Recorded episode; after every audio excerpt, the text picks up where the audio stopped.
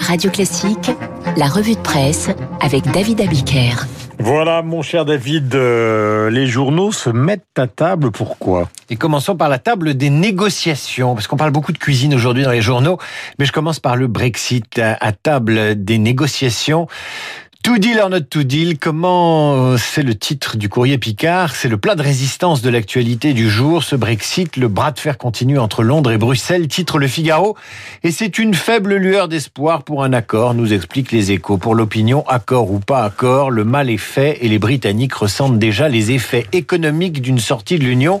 Mais c'est Libération qui a lu pour vous les titres de la presse anglaise et notamment les tabloïds qui détestent l'Europe et les Français et rivalisent de démagogie anti-européenne. C'est tellement gros que ça en devient rigolo. Samedi, le Daily Mail menaçait à la une. Nous allons envoyer nos canonnières pour protéger le poisson britannique contre l'appétit des chalutiers français.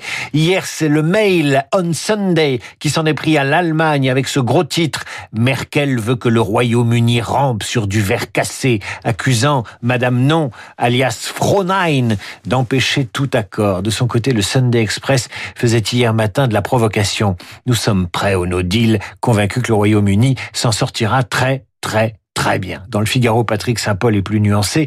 Il analyse la stratégie de Boris Johnson, lequel joue les prolongations avec la présidente de l'exécutif européen, démontrer à ses électeurs qu'il est allé jusqu'au bout du bout du bout de la négociation pour faire porter à l'Europe la responsabilité du no deal. Les Anglais seront-ils prêts à tout avaler et surtout à en digérer les conséquences économiques? C'est la question. On change totalement de domaine. Le Maroc inscrit la culture juive dans ses manuels scolaires. Alors que de nombreux journaux ce matin évoquent la normalisation des rapports entre Israël et le Royaume du Maroc, on apprend dans la newsletter du Monde que le Maroc inscrit la culture juive dans ses programmes scolaires.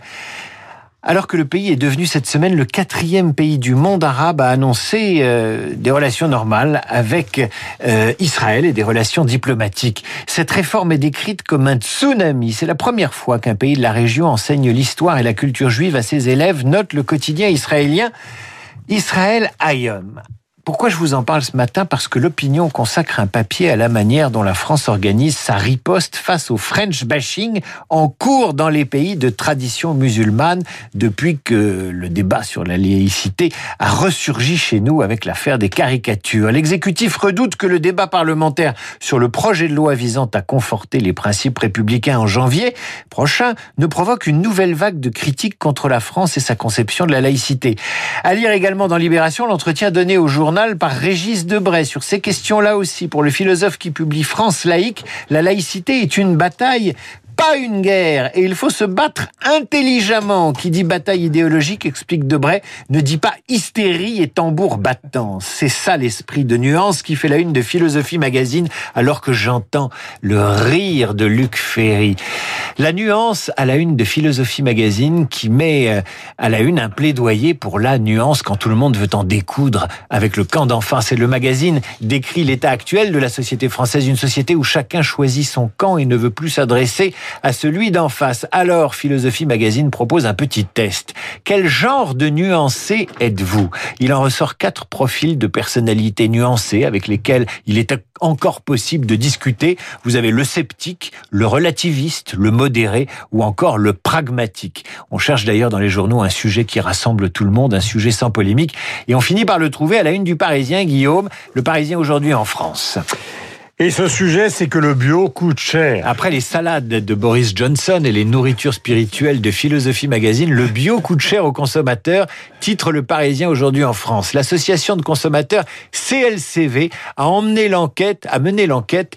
Les pommes, les oranges, les tomates, les cucurbitacées estampillées bio restent en moyenne 44% plus chers que les autres. Le bio représente quand même 8% des achats des Français et les grandes surfaces ne sont pas moins chères que les enseignes spécialisées. Les ventes de produits bio ont progressé de 6% en un an, ce qui fait dire à Rémi Dessart du Parisien que la révolution est en marche et qu'elle ne s'arrêtera plus. Un jour viendra, conclut-il, où cette révolution ne sera plus réservée aux riches. L'occasion d'ouvrir Zadig, gros magazine trimestriel dont le numéro 8 est consacré justement au mieux manger. À lire également dans les échos un papier qui décrit ce qu'on appelle les dark kitchens. Vous savez ce que c'est que les dark kitchens Pas du tout. Ce sont des cuisines qui ne sont liées ni à un restaurant ni à une grande surface. Ce sont des cuisines qui fabriquent des repas uniquement pour la livraison à domicile. Les échos expliquent que ce concept de dark kitchen, en français cuisine aveugle, attire les restaurateurs en quête de reconversion, mais également les entrepreneurs de la tech. On pourra enfin lire le nouveau numéro du magazine Forbes où l'on découvre que la France s'est tissée depuis plusieurs années dans le top 3 des producteurs mondiaux de caviar. Bref, malgré le Brexit, malgré les sujets d'affrontement comme la laïcité ou le vaccin, ça sent un peu les fêtes dans vos journaux et c'est pas plus mal. Je vais terminer avec une recommandation télé pour ce soir, une fois n'est pas coutume. Ce soir sur France 3, vous avez Secret d'histoire consacré à Beethoven par Stéphane Bern. Le Parisien accorde 5 étoiles à cette émission documentaire. Je vous lis un extrait de l'éloge qu'en dresse le Parisien. Le 29 mars 1827 à Vienne, le génial compositeur eut un enterrement digne de celui d'une rockstar avec hommage national, presque 250 ans, jour pour jour après sa naissance, le 15 décembre 1770, ou le 16, l'histoire hésite, Stéphane Bern compte, avec l'aide des plus brillants spécialistes, un parcours et surtout une œuvre immense et révolutionnaire, composée malgré la terrible surdité du musicien. Un numéro passionnant qui conduit en Autriche, en Allemagne et en République tchèque, et que, qui se terminera de toute façon sur Radio Classique. Voilà, et l'hymne européen que nous avons passé tout à l'heure en évoquant cette émission, le revoici. China!